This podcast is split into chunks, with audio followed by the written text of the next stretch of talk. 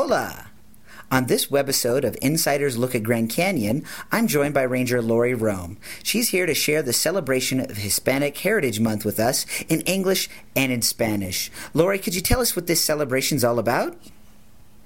Well, hi, Pat. In 1968, President Johnson proclaimed National Hispanic Heritage Week. And in 1988, President Reagan expanded the event into a month long celebration. During this month, America celebrates the culture and the traditions of those who trace their roots to Spanish speaking countries. And now in Spanish.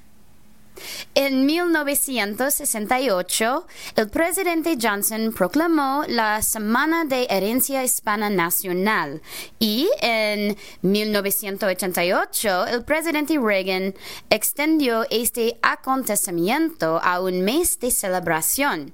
Durante este mes, América celebra la cultura y las tradiciones de aquellos que tienen sus raíces en países de habla hispana.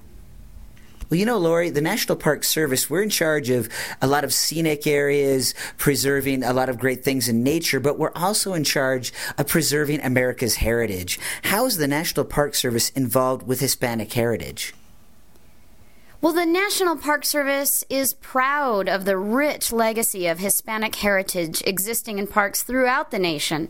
From forts to missions to memorials, and Grand Canyon is part of that legacy. Y ahora en español. El Servicio de Parques Nacionales está orgulloso del rico legado de la herencia hispana existente en parques por toda la nación, desde fuertes a misiones y monumentos, y el Gran Cañón forma parte de este legado.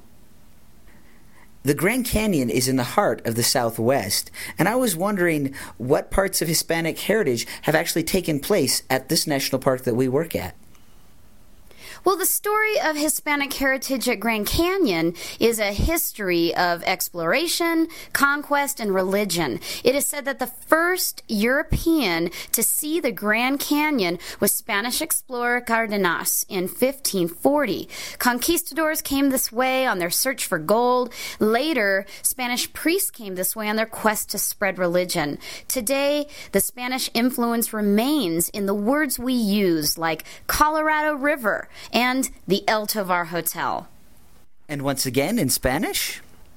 La historia de la herencia hispana en el Gran Cañón es una historia de exploración, conquista y religión. Se dice que el primero europeo que vio el cañón fue el explorador español Cárdenas en 1540.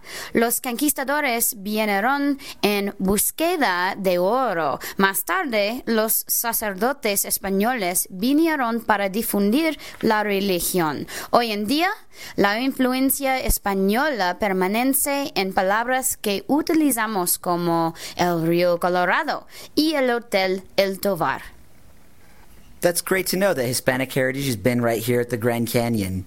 So, how are we here at Grand Canyon celebrating this amazing event? Well, exhibits on Hispanic heritage will be on display from September 15th through October 15th at the Park Visitor Center, and special programs in Spanish will occur on September 26th. Y ahora en español. Las exhibiciones sobre la herencia hispana estarán expuestas desde el 15 de septiembre al 15 de octubre en el Centro de Visitantes del Parque. Programas especiales en español tendrán lugar el 26 de septiembre. Well, thanks so much for being on the show, sharing with us all this great stuff about Hispanic Heritage Month and the events going on here at Grand Canyon. Lori, I hope to see a lot of the public there, and I hope to see you there as well. Well, thanks, Pat. Hasta pronto. Adios.